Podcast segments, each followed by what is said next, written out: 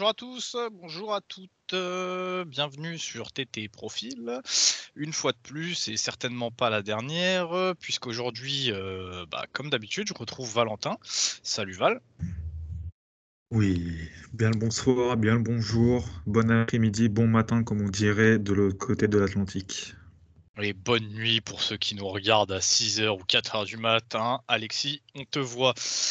Du coup, Val, aujourd'hui, bah, on se retrouve euh, bah, pour continuer un petit peu à, débriefer euh, toute, cette, euh, toute cette classe de défenseurs. Et aujourd'hui, on est sur un poste un petit peu compliqué, un petit peu compliqué déjà à scouter, que ce soit pour toi ou pour moi, puisqu'on va parler des cornerbacks. alors, pourquoi est-ce qu'on trouve ça compliqué, Val et moi? Bah, Tout simplement parce que c'est qu'on va dire, mais moi, j'ai jamais joué cornerback. Euh, j'ai jamais, je me suis jamais tant intéressé que ça, euh, tant intéressé que ça justement par rapport au poste de cornerback.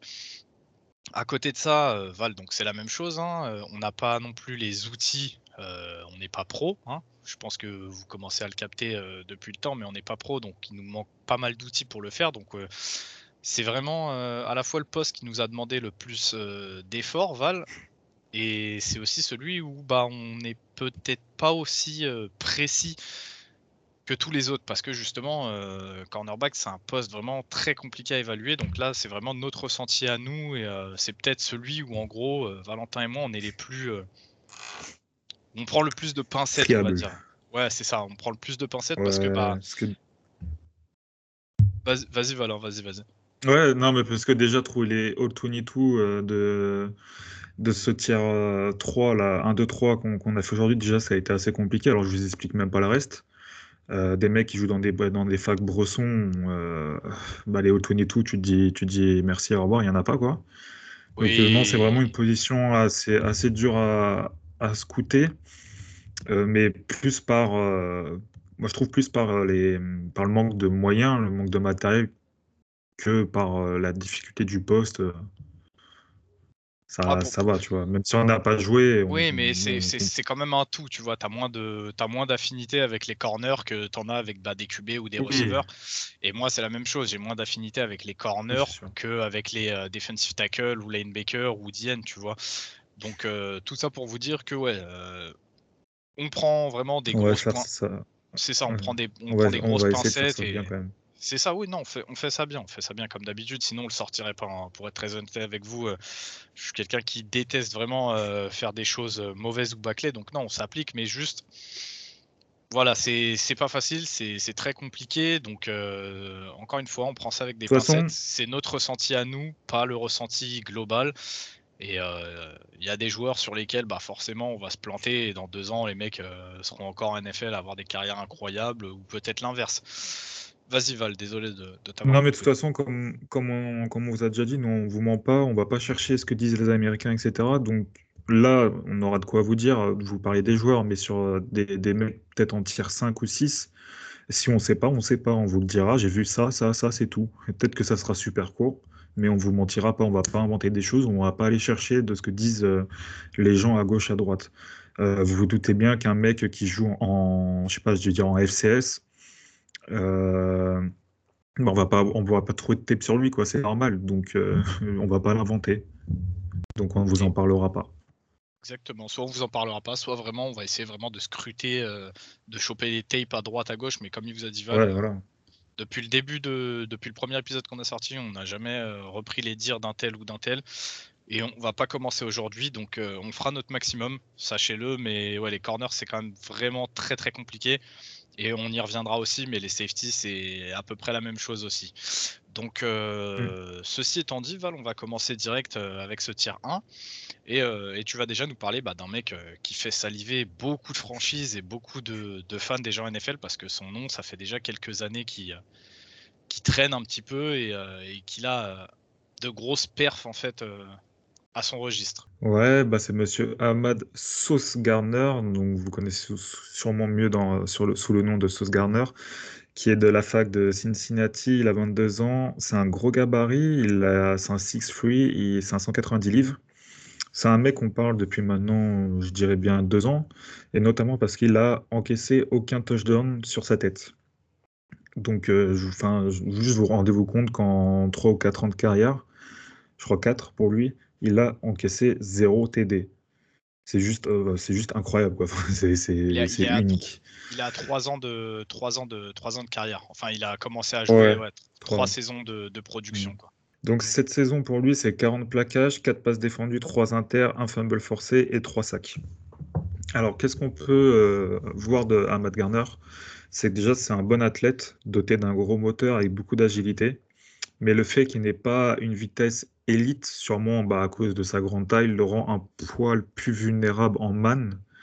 Et je trouve qu'il a tendance à trop agripper son receveur et il peut se faire flaguer. Ça arrive pas souvent, mais ça arrive quand même de temps en temps suffisamment pour que je le note. Je trouve ça dommage parce que fait, quand il est en presse, il a la limite de l'injouable. Donc je sais pas si c'est parce qu'il se fait pas confiance qu'il l'agrippe autant, mais je trouve ça vraiment vraiment bête. Après, il a quand même pas mal progressé sur ça en 2021. C'est vrai que sur les tapes 2020, je le voyais beaucoup, beaucoup moins maintenant en 2021, mais c'est encore un petit défaut que je lui trouve. Mais bon, Rien de rien d'alarmant. Hein. En couverture de zone, pour moi, il a un énorme instinct.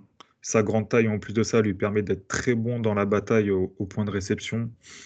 Euh, c'est pour ça qu'il a, a encaissé euh, aucun, aucun TD en, carrière. C'est Ryan, il vient de me sortir la, stat là, c'est 1059 snaps en carrière sans prendre de TD. Donc voilà, c'est tout simplement énorme, c'est incroyable. Euh, il a une bonne progression en général sur son IQ, son blitz, ses plaquages. C'est vraiment quelqu'un qui a progressé globalement, tranquillement, mais qui a eu quand même une belle progression sur ces points-là. En point faible, ce que je peux noter, c'est qu'il a un backpedal, un backpedal pardon, assez haut, donc ce qui peut aussi s'expliquer par sa grande taille. Mais pour moi, il faut qu'il fasse un petit effort quand même là-dessus. Je pense qu'un mec de son, euh, rang doit, faire mieux sur ça. Il a une inconsistance pour se défaire d'un bloc et dans les plaquages, même si ça reste bon. Et il a une très belle agressivité dans, ce domaine quand même. Donc un point à travailler, surtout quand on a, cette envergure, ce gabarit-là, il faut, faut, être impérial pour moi au niveau des plaquages, au niveau du, du run-stop. Mis à part Bama, cette année, le niveau des attaques qu'il a joué et surtout bah, des receveurs est vraiment, c'est vraiment moyen. Quoi. Il, a, il, a, il a joué quasiment personne. Donc là, il a joué des, bonnes équipes, je peux parler de Notre-Dame, et Notre-Dame, ils ont qui en receveur? On parle de leur premier receveur, il va peut-être être au, septième round de la prochaine draft. Il n'y a, a, que Bama, en fait, où il a, il a joué vraiment des receveurs de classe, euh, on va dire, NFL.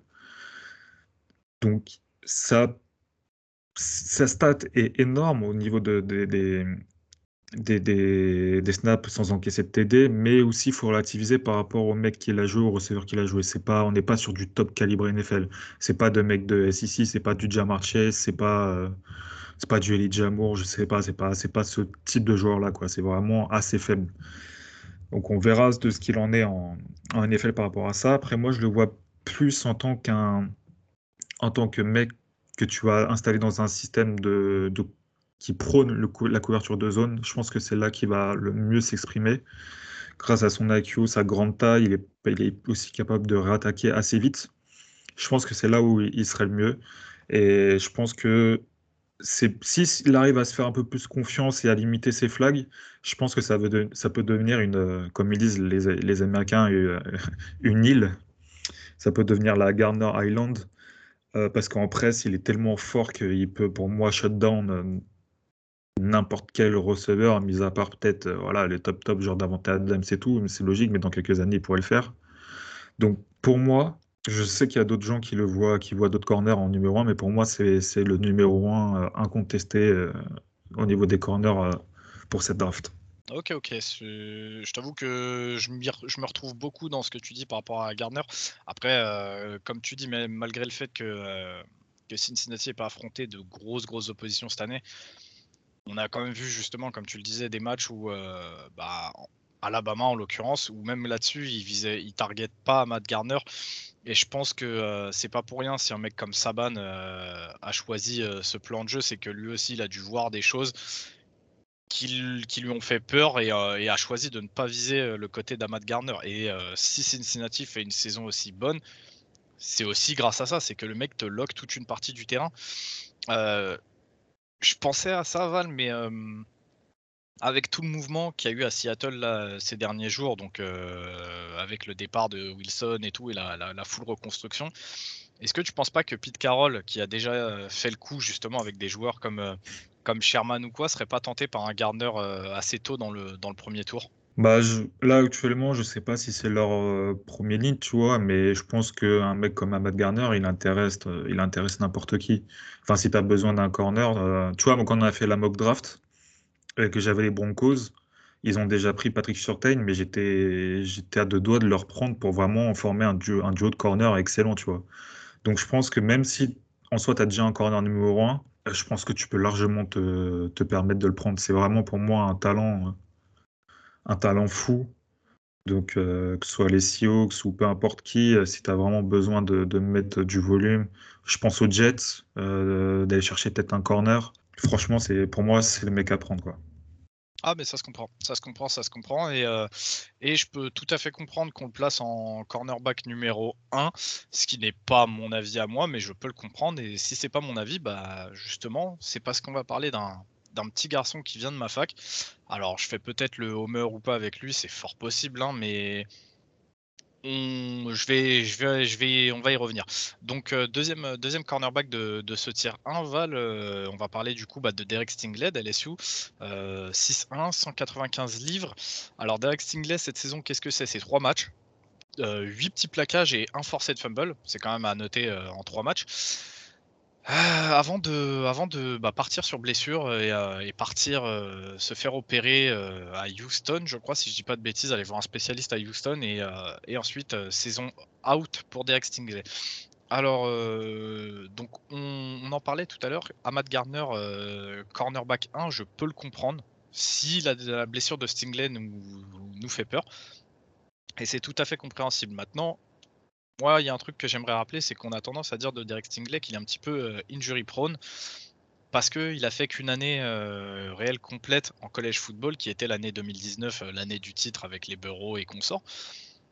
Maintenant, je le dis et je le répète, et je pense que je vais continuer à le rappeler jusqu'au début de la prochaine saison, Derek Stingley n'est pas injury prone. Il a eu une blessure en 2020 qu'il a choisi euh, de, ne pas faire soigner de suite. Il a choisi de jouer dessus pour aider un petit peu LSU qui était sur une saison galère.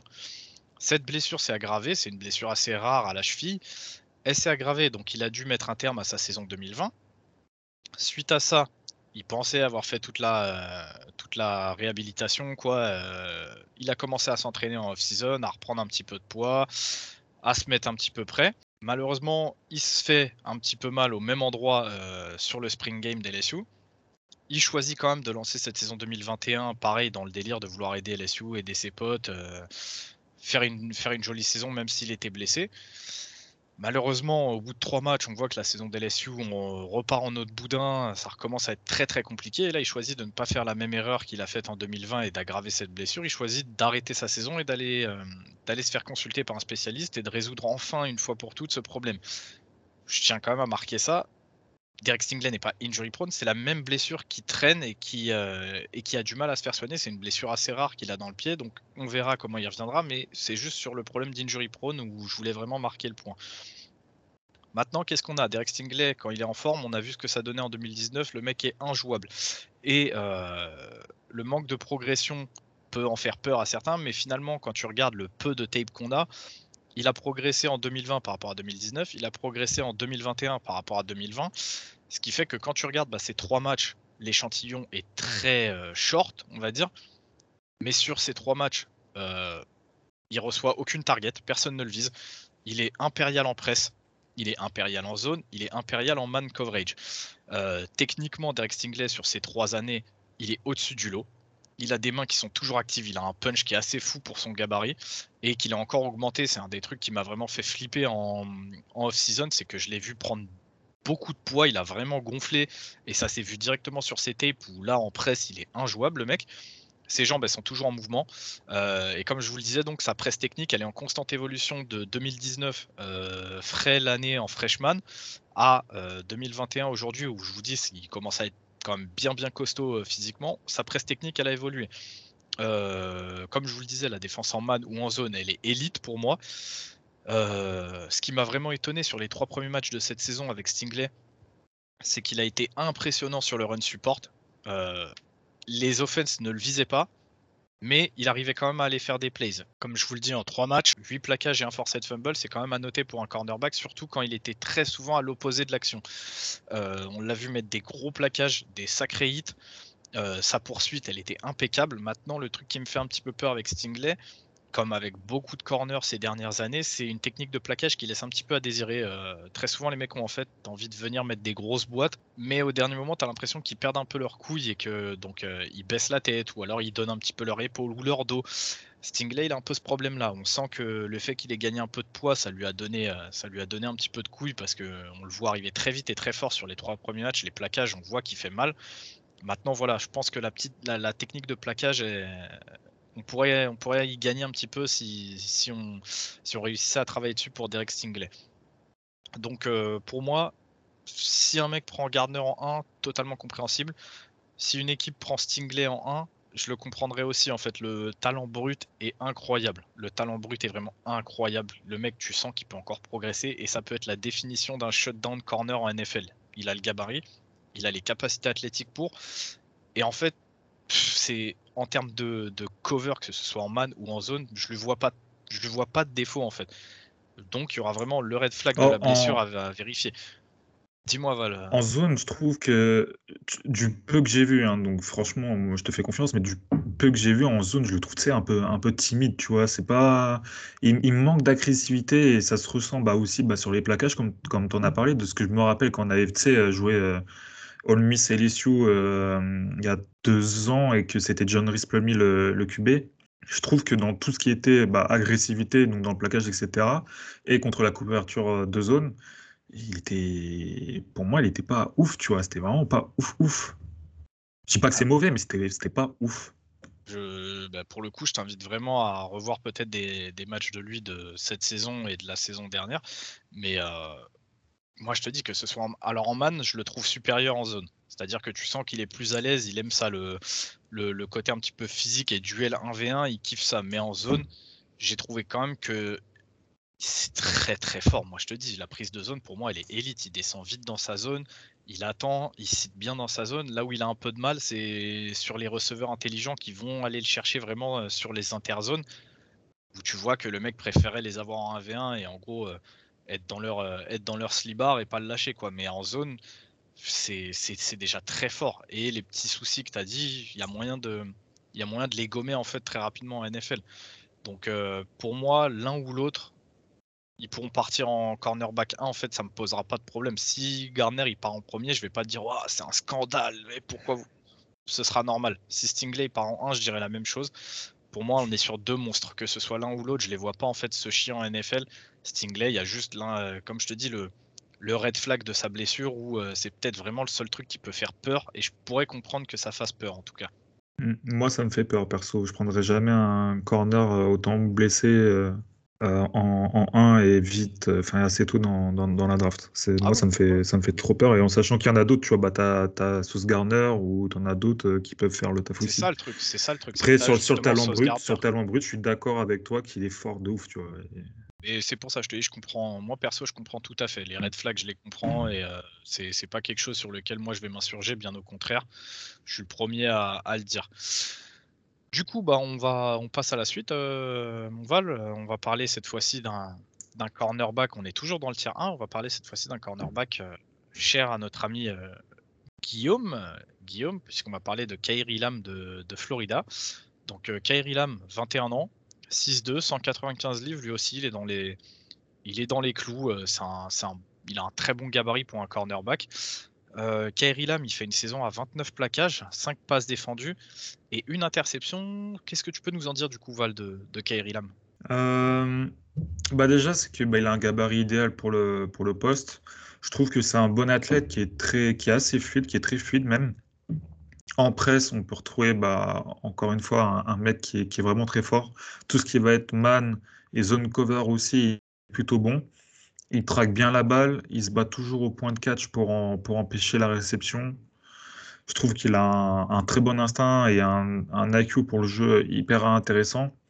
En fait, de toute façon, globalement, KRLM, si je le prends sur la saison 2020, je te dis que c'est clairement le corner numéro 1. Je le passe même devant Sauce Garner.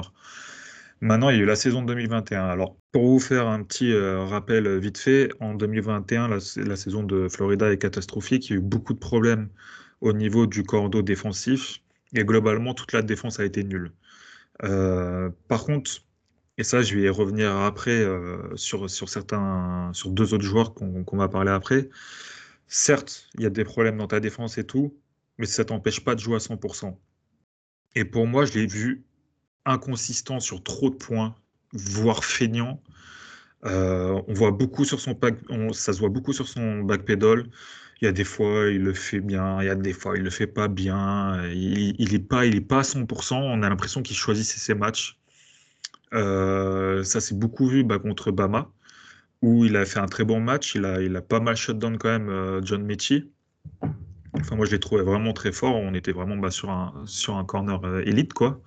Mais il y a des fois, il y a dans la saison, je me dis, mais, c'est, mais le mec, il vaut même pas un quatrième tour, quoi. Donc c'est ça, ça, moi ça me gêne énormément ça euh, pour Kair Elam. Après contre le jeu au sol, euh, il se défait difficilement du bloc, il manque de technique, euh, il est aussi très pauvre techniquement au plaquage. Et je pense que c'est aussi dû à un, manque d'agressivité. Donc je pense que en fait, Kair Elam, le problème c'est pas son talent, c'est pas pas tout ça. Je pense c'est son c'est son implication dans le jeu, son implication aux entraînements, sa volonté de, de, faire mal aux, receveurs, sa volonté d'être décisif. Je pense que c'est ça son problème. Et, on en connaît pas mal quand même des, des, defensive backs ou même des d'ailleurs des, des, receveurs ou quoi hein, qui sont qui sont talentueux mais qui sont suffisants. Et moi ça un, une non progression sur l'année 2021 ça, me gêne beaucoup. Alors, il reste jeune.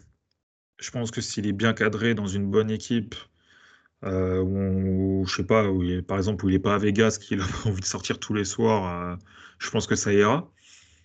Mais en fait, on est clairement sur un, je pense, un boomer bust. Ça peut être vraiment un corner élite, mais ça se trouve dans trois ans le mec il est échangé et, et puis ça sera un corner 2 ou 3 quoi. J'ai énormément de mal à, à savoir est-ce que c'était une erreur de jeunesse, ce qui peut arriver. Il faut pas oublier que c'est des humains. Nous, à 21 ans, on en a fait plein des conneries, on a été feignants sur plein de choses. Maintenant, euh, je pense qu'il est au courant qu'il a le talent pour être un corner élite en, en NFL, mais il faut se mettre au boulot. Et on verra s'il si, va le faire euh, arriver en NFL parce que bah, pour moi, c'est assez fou de ce côté-là pour, euh, pour Kairi Lam. Quoi. Ok, je vois bien ce que tu veux dire. Deux, deux, petites réflexions du coup sur Kairi Lam, c'est que justement, moi, comme tu dis, moi, ça, c'est quelque chose qui me fait franchement peur quand on parle de, de DB, encore plus quand ils viennent de, l'université de, Floride. On sait que les mecs sont capables de nous sortir de, de vrais cracks au poste. Ça a déjà été fait. Mais en même temps, il y en a tellement en route de, de ce genre d'espoir gâché, de corner euh, qui arrive avec le potentiel pour être élite, mais avec des petits soucis de comportement. On en voit tout le temps. Tous les ans, en fait, Florida en sort des mecs qui ont le potentiel pour être élite et qui se plantent. C'est quelque chose qui me fait flipper vraiment avec Kairi Lam. Et ensuite, deuxième truc, Valentin, euh, juste comme ça, histoire d'être un petit peu euh, honnête intellectuellement parlant, quand, quand je t'entends parler de Kairi Lam, j'ai l'impression d'avoir un petit peu les mêmes, euh, les mêmes soucis qu'on a vu bah, sur les defensive tackles avec Jordan Davis. Jordan Davis, alors je sais que c'est moi qui ai fait euh, le ranking de Davis et qui ai choisi de le mettre tier 3, mais pourquoi justement toi tu as choisi de nous mettre Kairi Lam en tier 1 quand en fait on voit les mêmes problèmes de, fainéantise, de, choisir ses matchs, euh, tu vois? Mais parce que j'ai vu le minimum syndical euh, avec Kairi Lam en 2019 et en 2020, ses productions, enfin surtout en 2020, parce que c'est là où il a été vraiment titulaire, ses productions sont, sont élites, tu vois.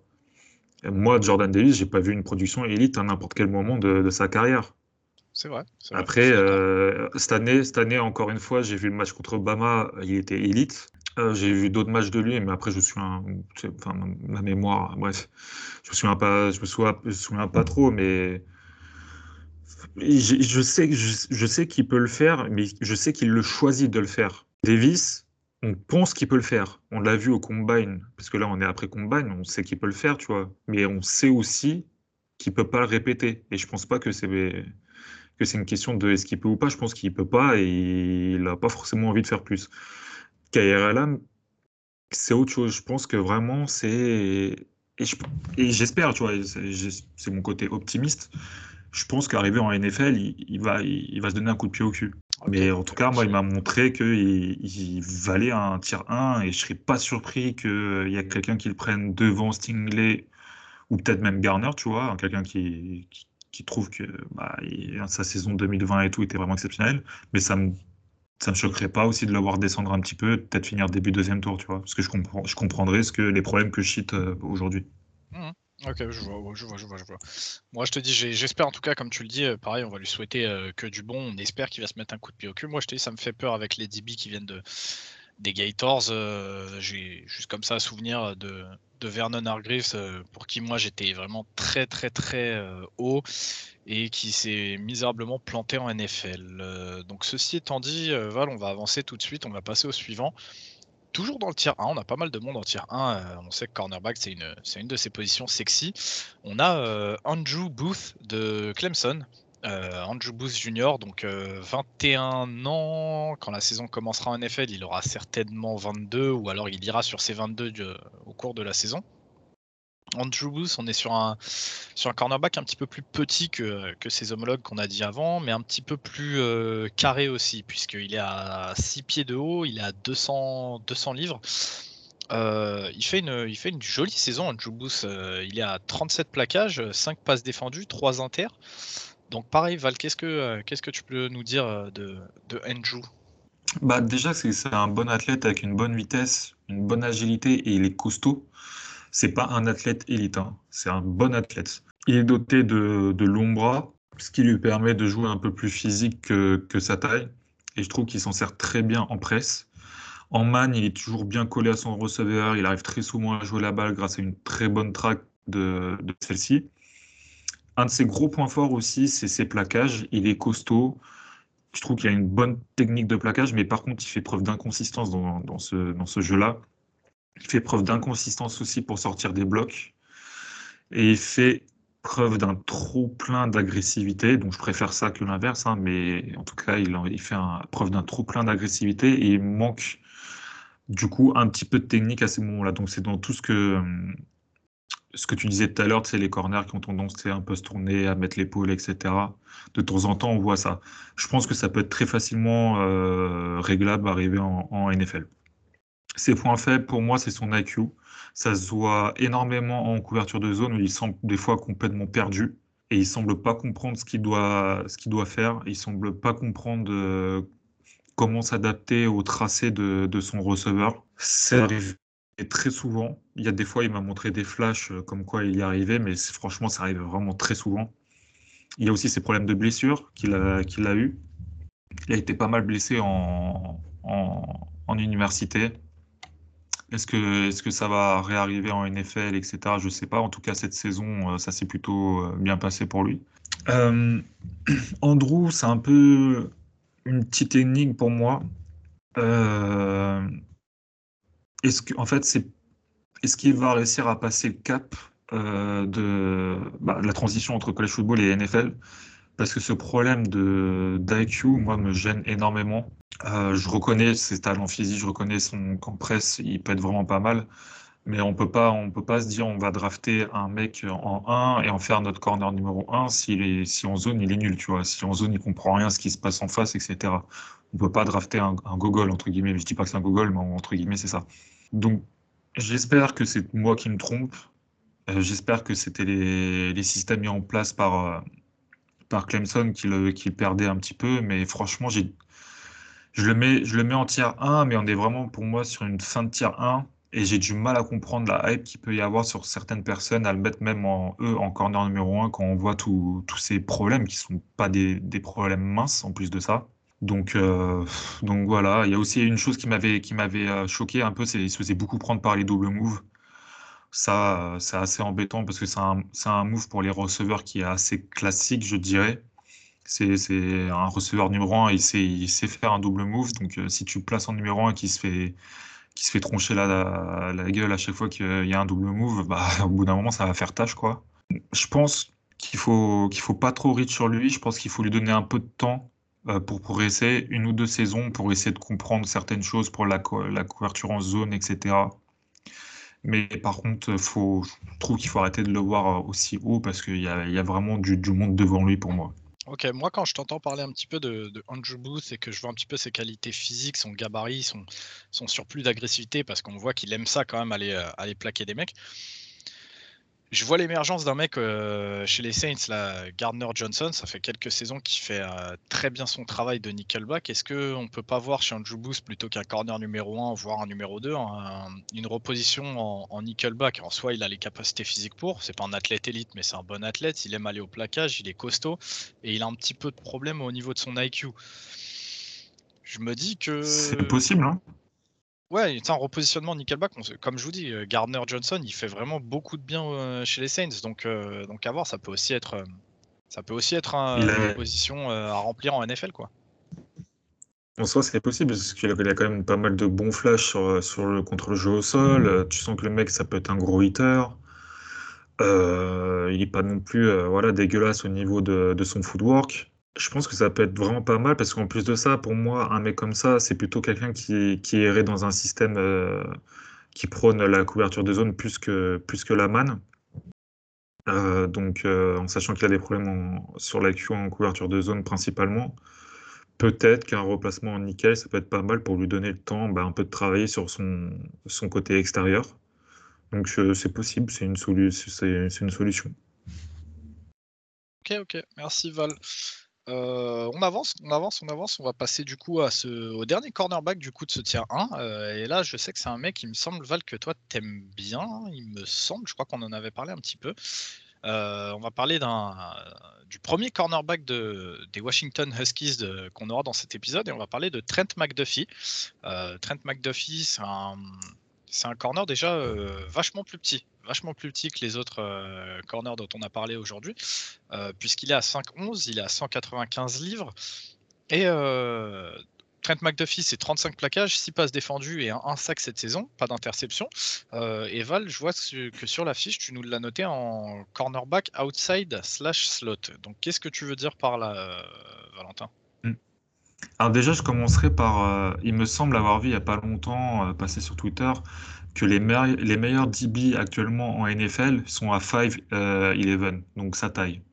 Donc est-ce que c'est une, indication? Je ne sais pas, mais on sait qu'il y a beaucoup maintenant de, corners qui sont à cette taille-là et qui se débrouillent très très bien en NFL. Je pense à des Jerry Alexander, des Tyron Mathieu, etc. Des mecs qui sont pas à la base euh, avec un gabarit euh, idéal pour le poste.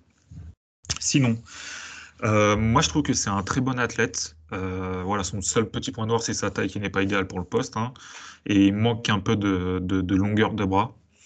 Mais sinon, il dispose d'une très bonne mobilité euh, au niveau des hanches. Il a des hanches très fluides, euh, ce qui lui permet de faire de, jolies transitions. En, en presse et en man, il joue très dur.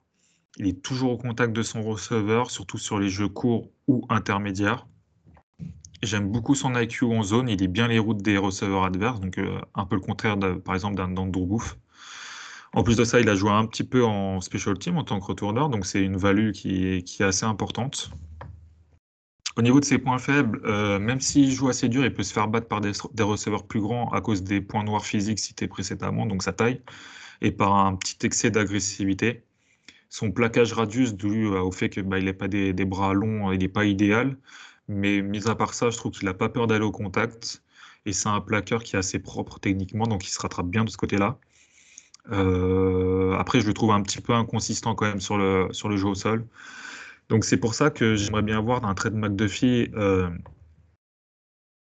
c'est être entre euh, le corner outside ou le slot.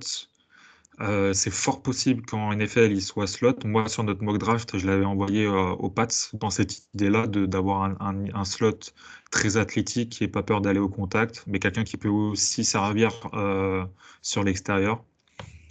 Donc Trent McDuffie, et là où je voudrais aussi revenir un peu sur bah, Lam, euh, euh, Trent McDuffie et Kyler Gordon, dont on parlera un petit peu après, c'est deux mecs qui ont connu bah, une saison très difficile dans leur, dans leur équipe de Washington.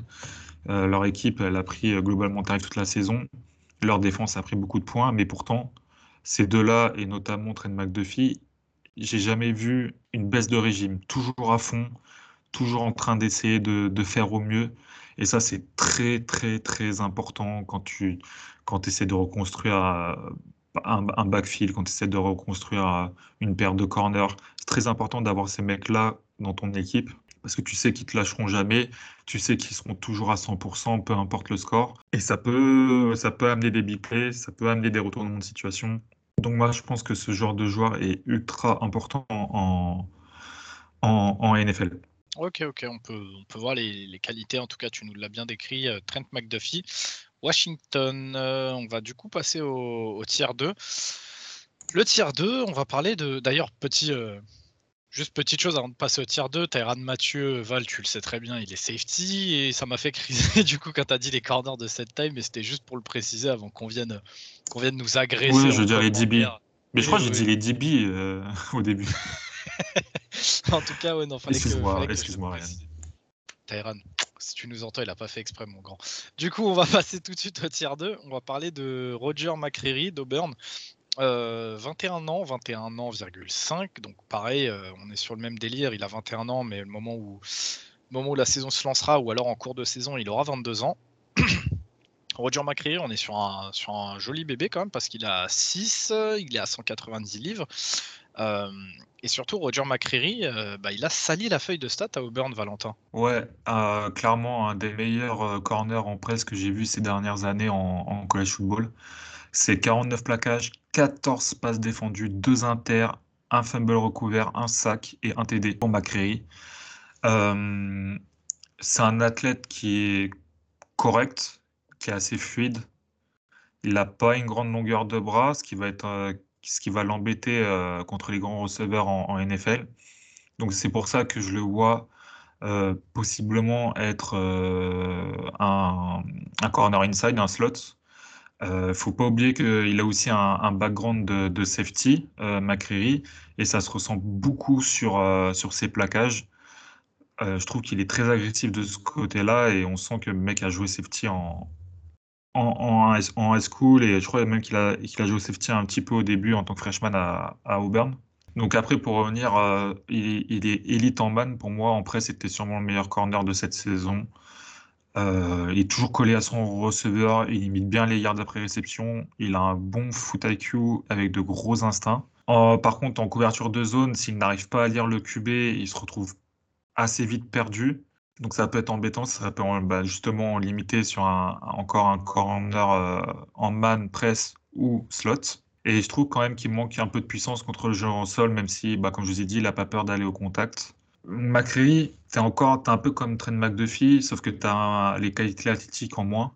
Euh, je pense qu'il sera outside enfin, sur certains packages, mais je pense qu'il faudrait sûrement le replacer en tant que slot, nickel, ce genre de choses, pour, euh, pour faire euh, parler un peu plus ses, ses qualités de, de presse, de poursuite et de plaquage. Je pense que ça serait mieux pour lui, mais je il a été tellement productif cette année et en plus, bah, tout le monde le savait. Moi, je sais que quand on a joué au Burn, on savait, tu vois, que McCreary était hyper fort en presse. On a quand même lancé sur lui il a été, euh, il a été vraiment impressionnant. Enfin, il est, capable de shutdown des, des receveurs s'il en a envie. Et au pire, il, en, encaisse, il pas beaucoup de yards. Donc, euh, à voir comment va se faire euh, lui aussi, pour lui aussi la transition en NFL. Mais franchement, je suis très curieux de, de voir ce qu'il va proposer. Bah, pour McRae, le, problème qui va se poser, c'est vraiment son, son, habilité à couvrir en zone. Est-ce qu'il est capable de progresser ou non une fois qu'il sera dans un, effectif NFL On sait que les, les coachs et les cordeaux def en NFL, ils aiment jouer beaucoup de, beaucoup de cover euh, disguise, de, de, déguiser un petit peu leur cover et tout. Donc il va falloir qu'ils se mettent au niveau et qu'ils apprennent. Euh, qu'il apprenne un petit peu plus à, lire les, à lire le jeu en étant en zone, même s'il n'arrive pas à lire le QB. Quoi. Euh, parce que pareil, le, le QB step est pas le même du tout en NFL. On monte d'un, cran. Hein. Les mecs qui savent cacher ce qu'ils ont envie de faire, ça va aussi step up. Donc euh, tout va dépendre de ça. Tout va, tout va dépendre de ça, je pense, pour Macri, son mm. habilité à, à, gommer ses petits, ses petits soucis en, en zone. Il y, a, un truc qui me revient en plus sur la zone. Euh, je trouvais qu'il avait énormément de mal au niveau de, au niveau de, de ses chevilles, de ses hanches, euh, à être vraiment, à vraiment fluide. Du coup, il avait vraiment beaucoup de mal à réattaquer quand il était en, zone. C'est encore un problème à rajouter sur sa couverture de zone. C'était pas naturel, tu vois ce que je veux dire? C'était vraiment quelqu'un de. Tu sens que l'IQ, il est pas, pas au mieux. Et tu sens qu'au niveau de sa coordination, etc., il cherche, il sait pas trop comment faire. Donc, il faut vraiment travailler techniquement et au niveau de son, intelligence de jeu en, couverture de zone. Ok, super. On va, avancer. On va passer à, du coup au deuxième. Euh, au deuxième cornerback donc, de Washington, des Washington Huskies, euh, on en parlait tout à l'heure, T'en as parlé aussi, Kyler Gordon. Kyler Gordon, c'est 22 ans. 22 ans, 6 pieds de haut, il à 200, 200 euh, livres. Kyler Gordon, cette saison, c'est 45 plaquages, c'est 7 passes défendues, 2 interceptions et un forcé de fumble. Du coup, Val, Kyler Gordon, il a quoi à faire valoir par rapport à, McDuffie, si on parle justement de les mettre en, opposition, les deux corners de, des Huskies? Bah, je pense que pour lui aussi, tu vois, on est sur un, possible outside-inside, mais je pense encore plus sur un, inside. Euh, c'est lui aussi un excellent athlète qui est très explosif et agile. Euh, il a par contre, pour moi, une seule année vraiment de production. Vraiment, il a une belle progression en 2021. Avant, c'était quand même un peu, un peu plus léger. Euh, je le trouve bon en man ou en zone. Il dispose en plus de hanches super fluides, il dispose d'un très gros IQ. Euh, c'est un très bon plaqueur, même si des fois il prend des mauvais angles de plaquage. Il sort très bien des blocs, il est agressif contre le jeu au sol.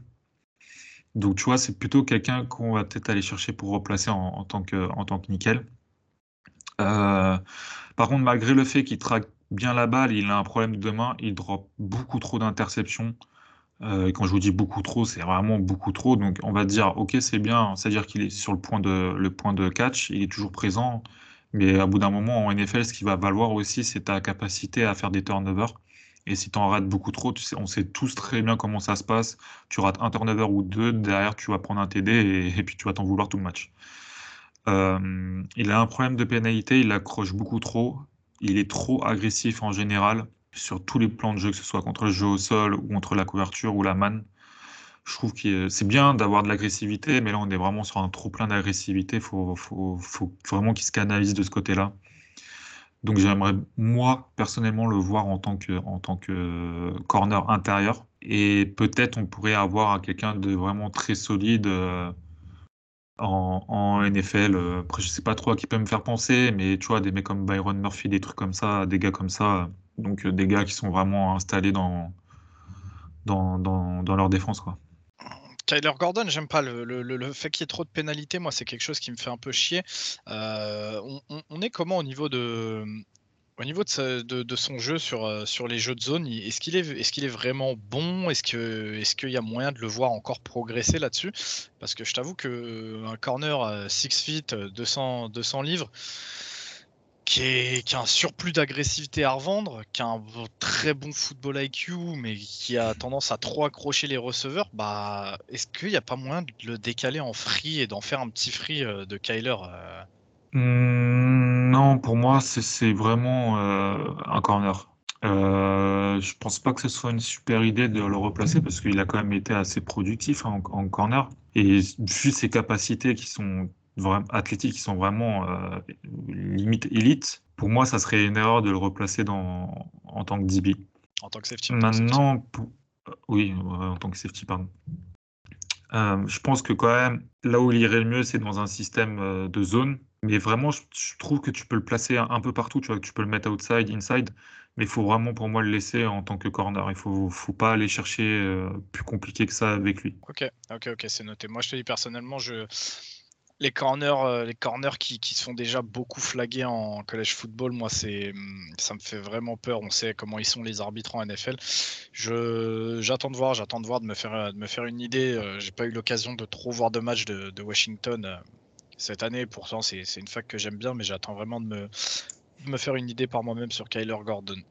Ça, ça peut, pour moi, ça peut être un pro bowler, tu vois, Kyler Gordon. S'il améliore un petit peu ses flags et tout, pour moi, c'est un pro bowler. Il a trop de capacité athlétique et trop de trop de d'AQ, d'intelligence de jeu pour, pour le décaler autre part. Et voilà, pour moi, c'est vraiment une, pépite. Mais il va falloir que sur ces, sur ces points-là, il progresse très vite parce que sinon, euh, les cordeaux défensifs, ils vont sortir, tu fais trop de flags et merci, au revoir. Mais après, on verra ça, tu vois, je peux pas l'anticiper. Ouais, ouais, ouais, je sais, mais c'est pour ça que quand je voyais un petit peu le, le, descriptif que tu nous en as fait, je me suis dit pourquoi pas un mec qui a un très bon, très bon QI football, un mec qui est bon en prise de zone, qui a un surplus d'agressivité. Ça veut dire que je sais que le mec va venir sur le run support, euh, aller mettre des, aller mettre des bons tampons, le fait qu'il traque bien la balle, que ce soit un excellent athlète. Je me suis dit limite ses points faibles tout en augmentant ses points forts, bah, peut-être qu'un qu'un remplacement free voire peut-être même en strong, mais ça c'est encore autre chose. Moi chez mes strong, je leur demande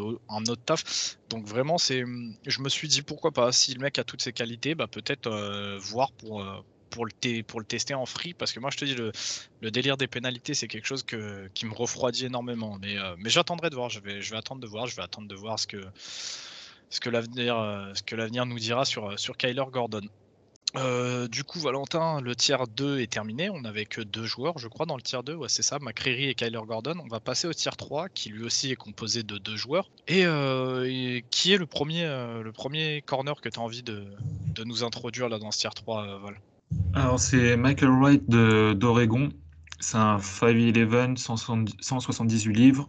alors, moi, je précise que il y a euh, Kevin de, de Dux France d'Oregon France qui a fait aussi un scouting par rapport à lui. Euh, moi, j'ai scouté le joueur derrière et lui, il l'avait placé en tiers 2. Donc, moi, c'est juste pour préciser que moi, je l'ai fait descendre. Mais pour Kevin, on verra s'il a raison ou si moi j'ai raison, c'était un tiers 2. Cette saison, c'est 65 plaquages, 4 passes défendues, une inter, un fumble forcé.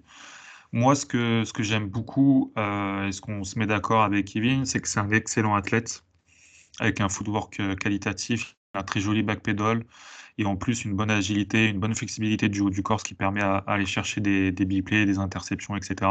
En man, j'aime beaucoup son, son agressivité sur, euh, sur les tracés courts ou intermédiaires. Euh, en presse, je trouve qu'il a des mains très violentes pour, euh, pour punch son vis-à-vis.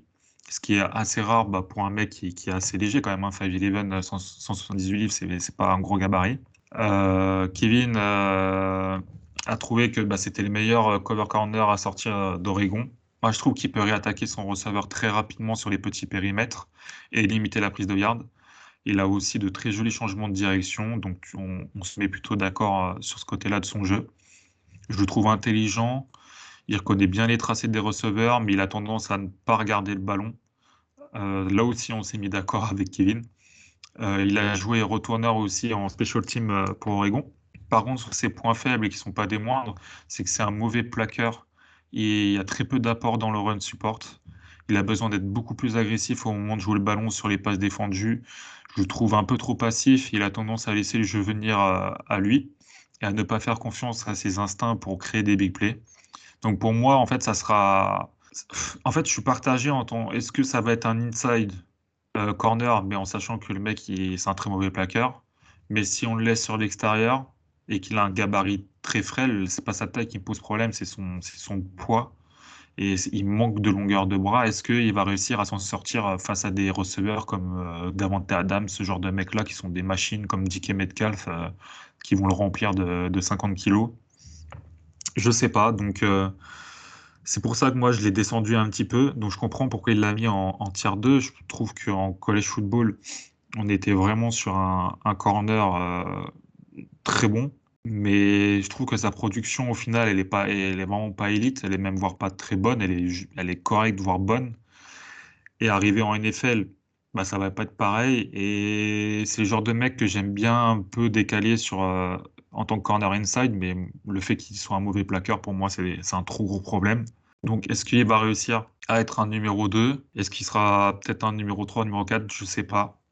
Euh, j'ai beaucoup de questions sur, euh, sur lui. Mais moi, en tout cas, j'irai pas chercher Michael Wright avant euh, le milieu troisième tour, voire le fin de troisième tour, voire début de quatrième tour. C'est, on est un peu sur une inconnue. C'est un bon joueur de college football, mais la, la transition en NFL avec ses défauts, elle va se faire très difficilement pour moi pour, euh, pour lui.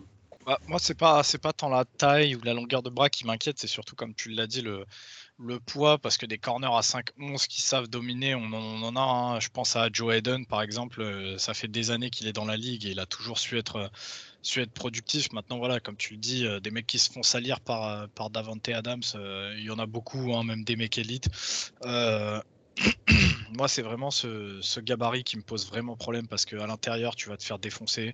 Euh, un, mec, un mec aussi frêle, les cordeaux vont même pas chercher à comprendre. Hein. Ils, vont, ils, vont, ils vont chercher le match-up et essayer de l'aligner sur des tight ends ou quoi. Ils vont chercher le match-up favorable. Et en fait, à l'extérieur, pareil, ses capacités athlétiques lui permettront d'aller jouer le ballon. Mais si le receveur catch, c'est terminé. Soit tu lui donnes un un big play, soit j'espère pour toi que tu auras un safety qui va venir très rapidement euh, en soutien parce que 178 livres, c'est léger, c'est très léger. Euh, et c'est le problème qu'on a avec pas mal de joueurs d'Oregon qui sont bah, bons mais qui ont des gabarits vraiment trop. Euh, trop juste quoi pour la NFL, c'est triste à dire, mais au bout d'un moment, je suis pas le genre de mec à cracher sur les physiques, mais là 178 livres, c'est très compliqué, il va falloir qu'ils prennent beaucoup de poids.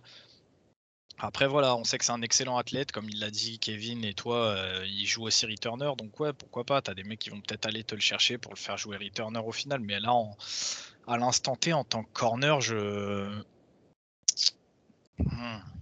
je... Moi, je suis pas fan. Je suis pas fan du tout euh, de Micah Wright, et... Et pareil que toi, Val, je pense que, je pense que son avenir en NFL euh, est à mettre entre guillemets. Il va falloir qu'il fasse beaucoup de boulot quoi, pour, euh, pour s'assurer une place mm. dans, dans, un, dans un secondary en NFL. Euh, dernier bah, j'ai un peu fait, une... ouais, juste pour finir, j'ai fait un peu une moyenne. Moi, à la base, je voyais vraiment plus quatrième. À la base, au tout début, je voyais cinquième tour. Et quand j'ai vu qu'il bah, le mettait aussi haut, donc j'ai rescout. Donc j'ai fait une moyenne, tu vois, moi je le vois vraiment quatrième tour début, donc je lui dis bon troisième tour. Mais j'alerte fort sur euh, Michael Wright. Quoi. Enfin, c'est pas fort possible que dans 2-3 ans, on n'entende même plus parler de lui.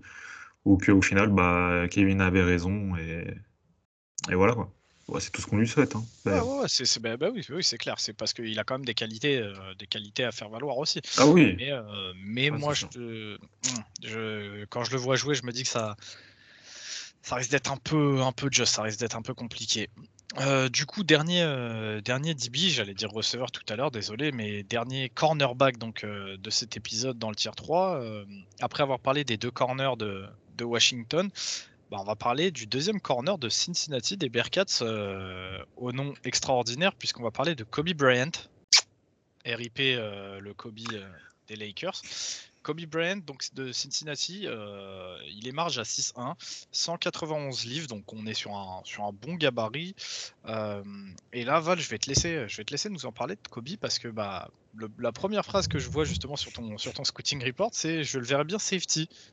Donc euh, vas-y, je te laisse euh, nous donner les stats de sa saison et nous en parler parce que bah, je suis un peu étonné. Euh, bah, du coup, c'est 44 plaquages, 11 passes défendues, 3 inters, 2 fumbles forcés et un TD. Donc je vous rappelle qu'il était aligné derrière, enfin à côté d'Ahmad Garner. Et Ahmad Garner n'était quasiment pas visé. Donc il a un peu récolté, on va dire, tous les, toutes les stats. alors pourquoi je le verrais bien safety?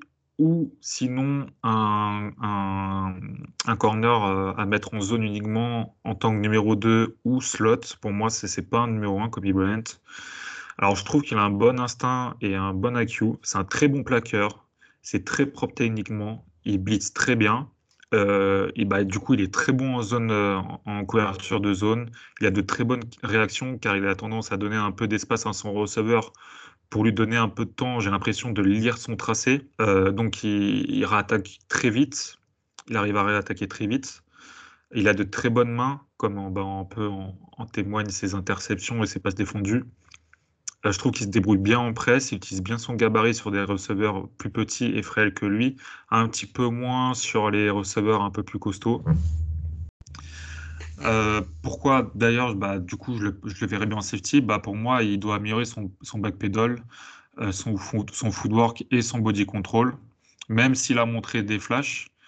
Euh, dû à ça, bah, ses changements de direction, ils sont vraiment loin d'être fabuleux. Ça manque de vitesse. Il se fait battre par exemple par un, par un double move, bah, c'est foutu pour lui. Donc j'ai vraiment énormément de mal à le voir en tant que, en tant que numéro 1, voire même en tant que corner tout simplement euh, d'extérieur. Je pense que ses capacités de plaquage, d'intelligence de, jeu et de blitz, je pense qu'il faudrait le recentrer bah, soit en tant que safety, pourquoi pas en tant que strong ou même en free, pour faire parler ses capacités dans la, dans la couverture de zone, ou en tant que nickel. Je pense que c'est un mec que tu peux te servir à mettre dans la box ou à reculer. Mais pour moi, on n'a pas un corner euh, digne de ce nom en extérieur, en tout cas, à mon avis. Ok, ok. Bah du coup, moi j'ai, je t'avoue que ça, m'étonne un petit peu parce que quand on voit le travail qu'il a su abattre en numéro 2, je, me, je lui préconisais un petit peu un rôle, un rôle similaire en NFL. Mais, mais on verra encore une fois, c'est un truc auquel on peut pas répondre tout de suite, c'est l'avenir qui nous le dira. en tout cas, on lui espère un avenir différent de celui d'un Eli Apple par exemple. D'ailleurs, fuck Eli Apple. Et, sinon, bah, voilà, ce sera, ce sera tout pour Kobe Bryant et pour cet épisode. Val, à moins que je te dise de bêtises, c'était le dernier, le dernier corner de cet épisode. oui. Oui, donc, oui.